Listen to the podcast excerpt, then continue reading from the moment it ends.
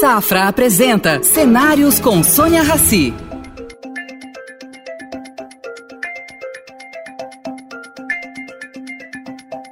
Bem-vindo, Walter, bem-vindo ao programa Cenários. Muito obrigada pelo seu tempo, que eu sei que é lotadérrimo.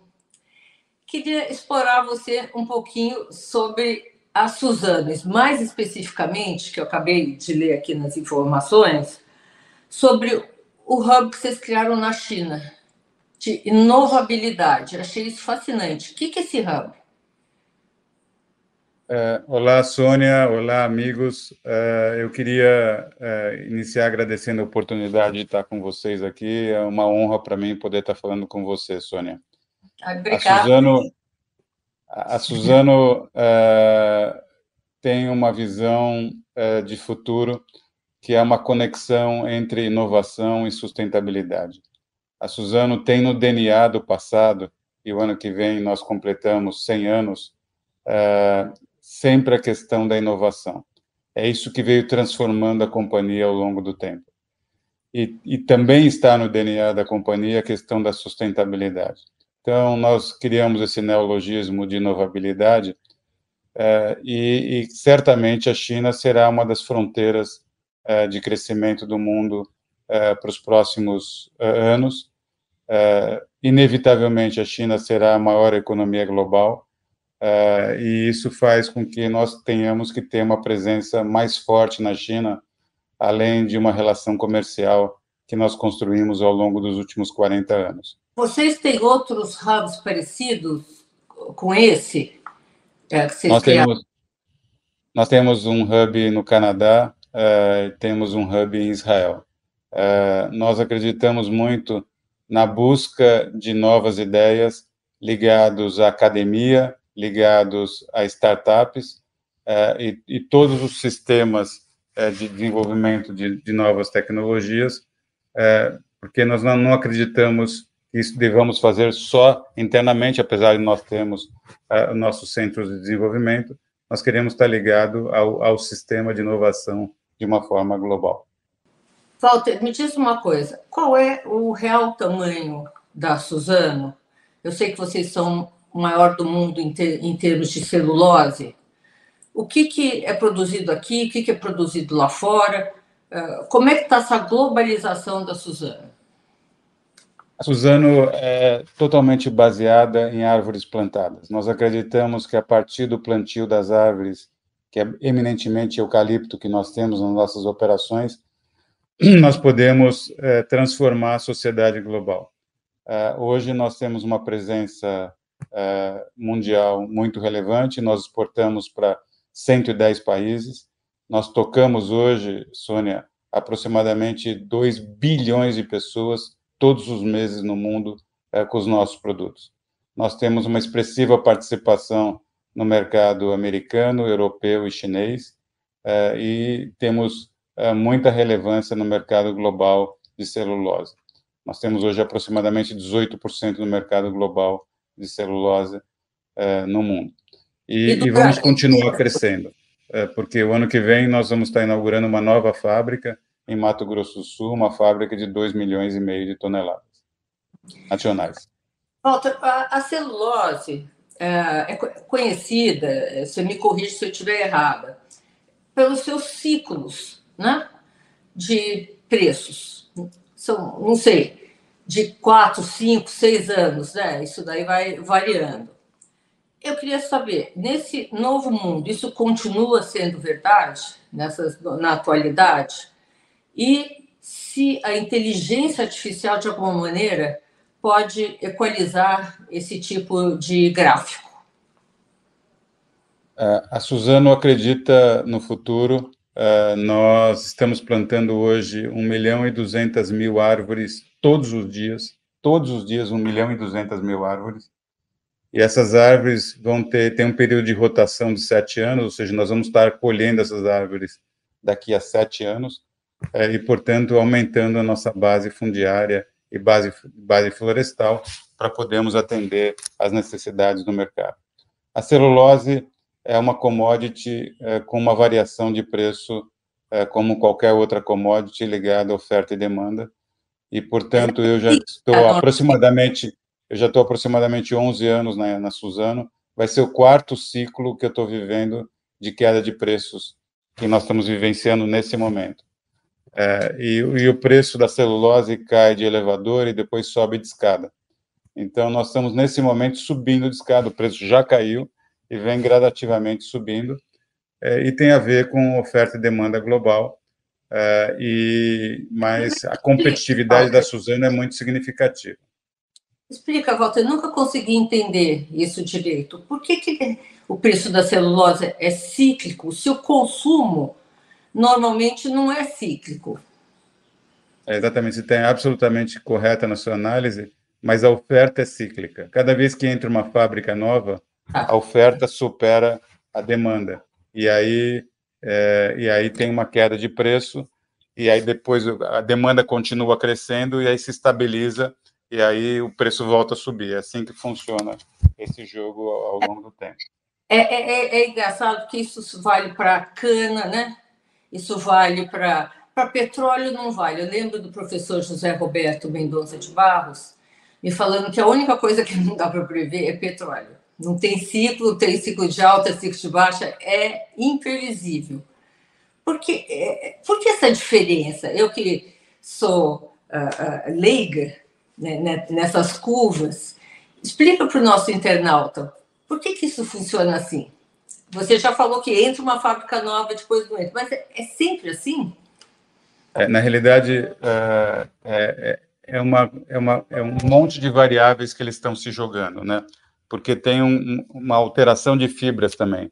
Tem uma mudança de fibra longa para fibra curta, que é a fibra é, de, de, de pinos para eucalipto tem uma outra que é de fibra reciclada para fibra virgem, tem uma outra situação que, quando o preço fica muito baixo, é, produtores de alto custo paralisam o seu processo produtivo é, porque eles estão perdendo dinheiro. Há, há, três meses atrás, a situação era uma situação onde o preço da celulose estava muito baixo é, e aí levou muita gente a paralisar o seu, a sua produção. A Suzano tá, continuou. Tá. E aí e aí ajusta a oferta a e demanda. começa a subir de novo, né? Começa a subir de novo. Então esse é um processo contínuo onde todos os atores de mercado estão jogando. Isso faz parte do processo de commodities e nós estamos absolutamente acostumados e tranquilos em relação a essa situação. Ah, você está aí na Suzano há 11 anos, né? É bastante tempo. Qual foi, de quando você entrou na Suzano até hoje, quais foram as principais mudanças que você registrou? Suzano vem se transformando há décadas, né? A gente tem que ter muito orgulho de ser uma empresa que não está acostumada a ficar é, baseada no, no status quo. Nós queremos o tempo todo estar nos transformando e essa transformação contínua que nós vamos passando, eu sou parte dela nesses últimos 11 anos. Né? É, então, assim, a Suzano cresceu muito de tamanho, é, nós mudamos a nossa questão de governança ao longo do tempo, hoje é, nós temos uma acionista de referência, hoje nós, nós estamos no novo mercado, hoje nós estamos negociados na Bolsa de Nova York, fizemos a, a fusão é, com a Fibria, estamos construindo o maior programa de investimento da história nesse momento. É, nós estamos com investimentos esse ano da ordem de 18,5 bilhões de reais.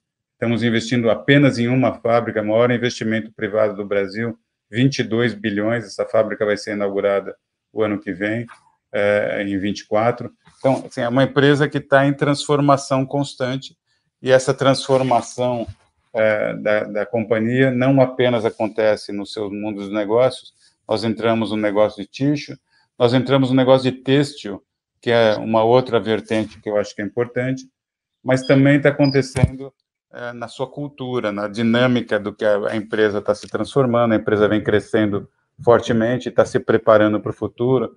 Nós precisamos continuar tendo uma visão empreendedora é, muito forte na companhia.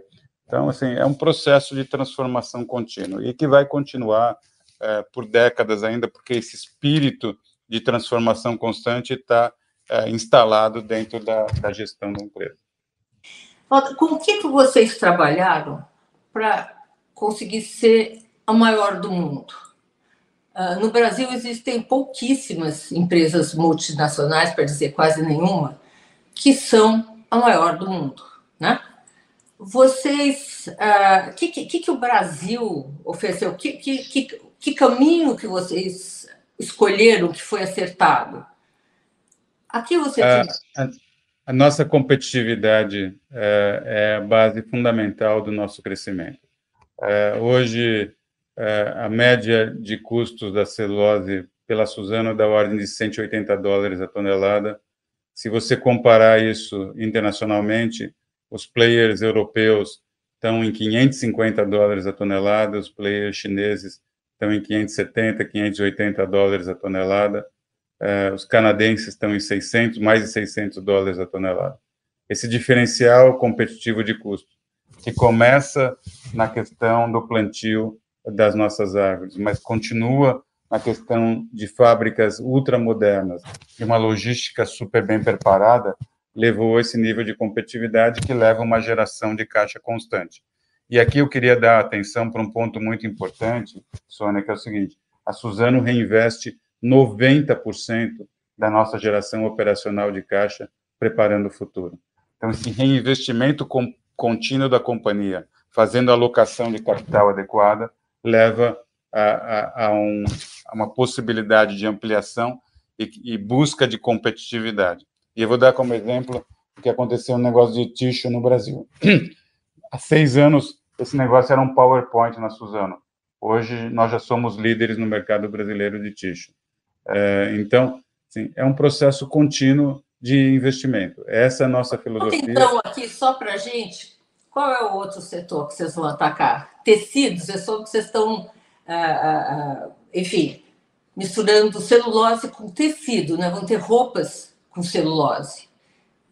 Nós já temos, né? Nós já inauguramos uma fábrica na Finlândia, junto com uma startup finlandesa, é, para produção de, de fibra de tecido a partir da nossa celulose aqui do Brasil.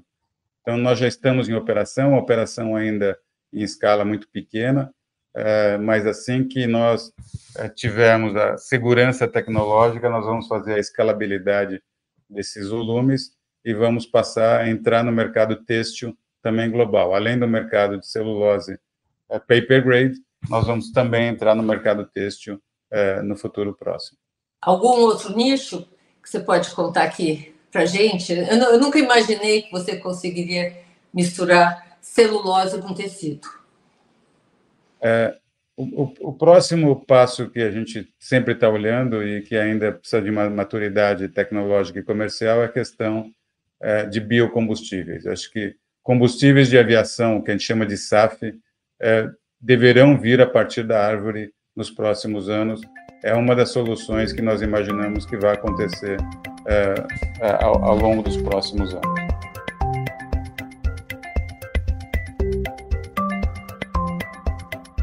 Explica um pouquinho para o nosso internauta como, como que celulose vai virar biocombustível. É, não é celulose. Na realidade, uma árvore é composta de duas partes principais, né? Uma primeira parte é a parte da fibra, a fibra vira celulose. A segunda parte, que está na estrutura da árvore, é um produto químico que é, é eminentemente carbono, que é a lignina, que no fundo tem a ver com a fotossíntese que a árvore faz e vai gerando a lignina, que é a estrutura da árvore. Então, quando a gente produz celulose, a gente separa hoje a fibra da, da lignina, a fibra vira celulose e a lignina hoje nós queimamos numa caldeira de recuperação, geramos vapor de alta pressão que vai para turbinas e que nós eh, geramos energia. Então, não sei se você sabe, e os nossos internautas sabem disso, Sônia, mas nós somos produtores de energia, nós vendemos energia no grid, hoje já. Uh, só que essa lignina, como é cadeia de carbono, ao invés de gerar energia, eu posso gerar outros produtos, inclusive combustíveis. É importante colocar que o petróleo de hoje é a árvore de ontem. E, e, o que nós estamos fazendo, plantando a árvore de hoje, é preparando uma parte do petróleo de amanhã, que nós vamos separar. Uma parte vai virar fibra, outra parte vai virar combustíveis. ou, ou outro produto. Toda? Como é que a Suzana da sustentabilidade? O que vocês estão fazendo sobre isso? É, eu acho que o, mundo da sustentabilidade é um mundo de colaboração, é um mundo onde nós precisamos endereçar alguns problemas fundamentais da sociedade. Eu vou mencionar alguns deles. Uh, um deles uh, mais relevante é a crise climática.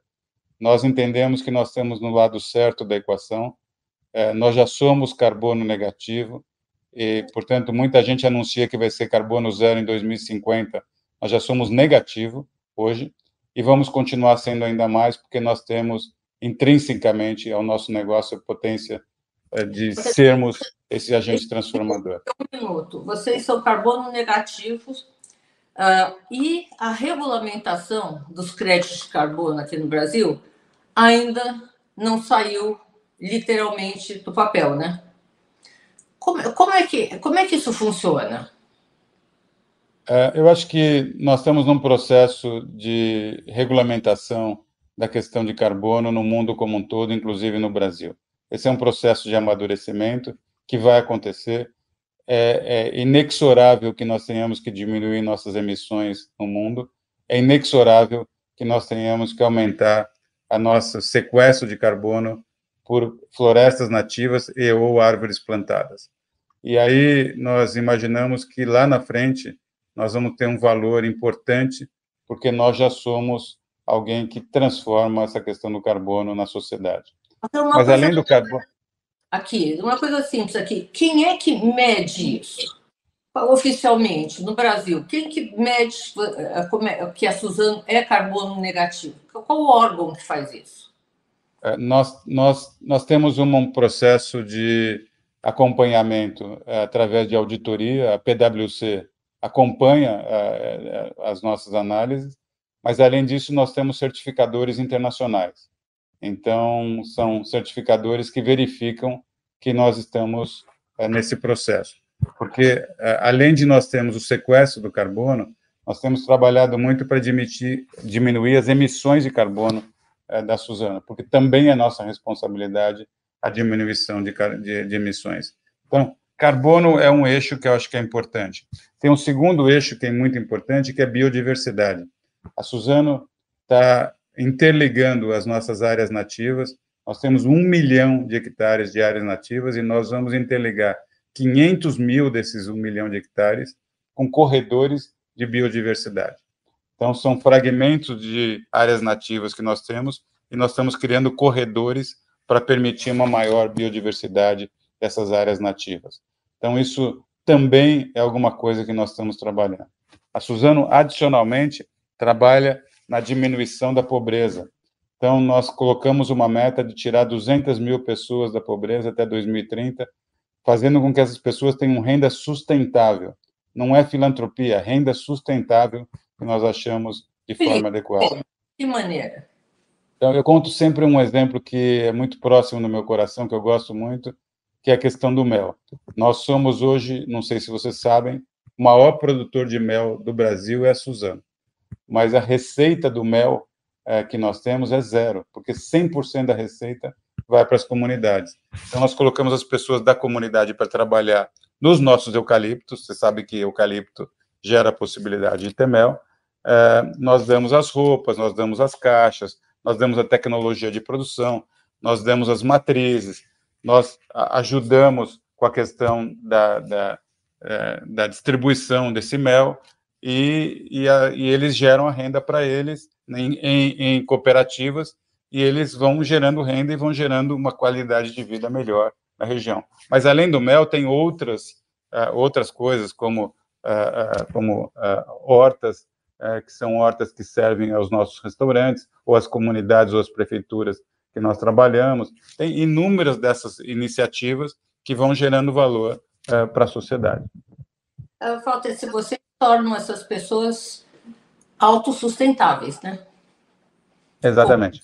Com, com tecnologia. É, isso é, é um processo de curto prazo.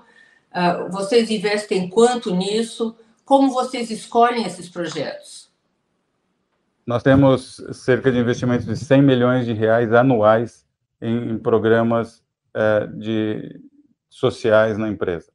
E a escolha desses projetos se dá por um grupo de pessoas da nossa área de sustentabilidade que definem cada uma das comunidades, junto com as comunidades, não é a partir da Suzana, é numa discussão com a comunidade, qual que é a vocação daquela comunidade, para qual objetivo que eles têm e como que eles querem criar renda sustentável. Cada uma delas tem uma situação é, diferente. Então, é, nós trabalhamos isso em regime de cooperativa com as comunidades e nós vamos gerando é, esse processo que no início tem um investimento da Suzano, mas ao longo do tempo tem o um desmame para que eles se tornem absolutamente independentes. Então, isso vai acontecendo de uma forma natural. É, Walter, eu vou fazer uma provocação aqui. Há muitos anos, a gente espera que o governo, governos em gerais, né, no Brasil, se, é, se, se apliquem nesse tipo de uh, investimento, nesse tipo de investimento social. As empresas hoje, cada vez mais, estão entrando nesse ramo. Na COP, por exemplo, de Glasgow, ficou claro que serão as empresas a basicamente financiar esse processo de, de, de uh, ambiental. As empresas estão avançando em áreas que deveriam ser governamentais, nós pagamos nossos impostos, né? Tá tudo certo aí. E a gente acaba, vocês acabam fazendo uma parte que não era da empresa antigamente. E hoje acaba sendo, né? Porque se vocês não fizerem, a, a coisa não vai. Eu, eu aprendi uma coisa ao longo do tempo, que a responsabilidade da empresa excede a nossa cerca.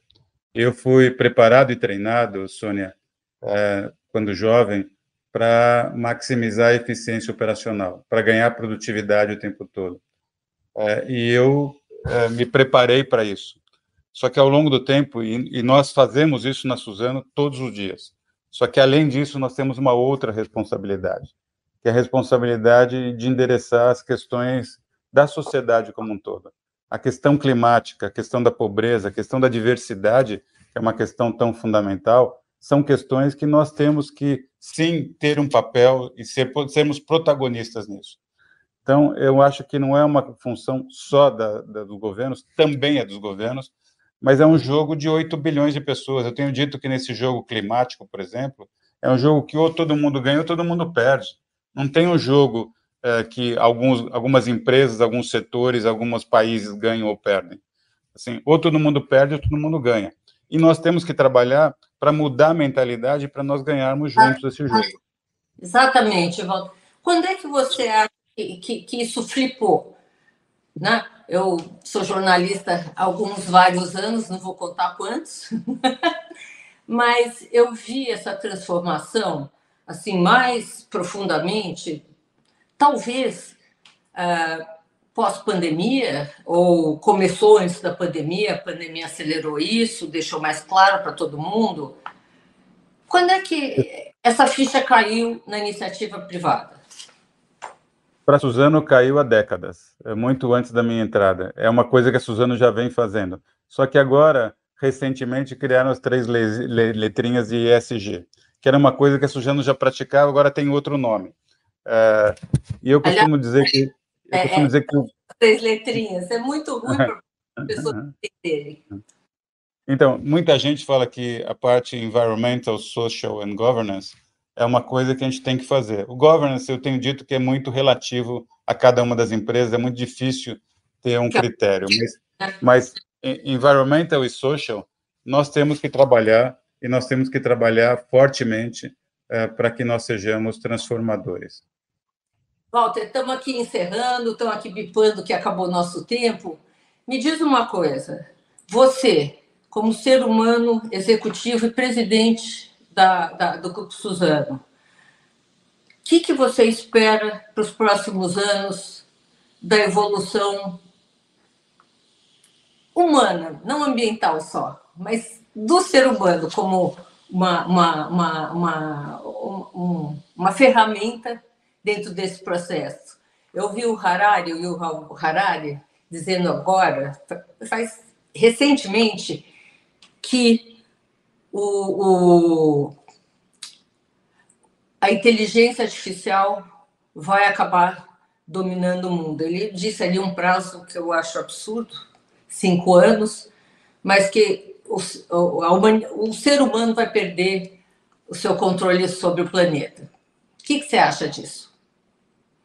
Eu sou um pouco mais otimista e eu queria dar uma mensagem a todas e todos, que é uma mensagem que nós temos uma responsabilidade de empatia e de criarmos de forma global uma situação de cooperação, de construção das soluções da, dos problemas que nós todos viemos plantando e viemos criando ao longo do tempo. Nós precisamos endereçar a questão climática, nós precisamos endereçar a questão da diversidade, nós precisamos endereçar a questão da diferença de renda e pobreza é, no mundo. Nós precisamos chegar a uma situação de um mundo mais sustentável, verdadeiramente mais sustentável. E para fazer isso, nós precisamos de cooperação. É, nós precisamos de menos disputa, menos ódio, mais alegria, mais esperança, mais possibilidade de nós termos programas estruturantes e reformas fundamentais na sociedade para que nós possamos criar esse mundo melhor para todos os 8 bilhões de habitantes. Eu acredito nisso, trabalho para isso todos os dias e, e, agradeço a oportunidade de estar com vocês aqui hoje. Agradeço e parabenizo você, Sônia, pelo trabalho maravilhoso que você faz e dizer para vocês que juntos nós podemos construir um Brasil e uma sociedade melhor. Namastê. Namastê, Walter. Que o ser humano evolua e consiga justamente desenvolver com mais ênfase a empatia, a solidariedade, o olhar para o outro. Muito obrigado, um abraço a todas e todos. Obrigada a você. Oferecimento Safra. O Safra te convida a pensar. E daqui para frente? Estar onde se sente seguro, onde valores importam. Esse é um bom lugar daqui para frente. Daqui para frente, repense seus investimentos e conte com os especialistas do Safra. Abra sua conta e invista Safra. Saiba mais em safra.com.br.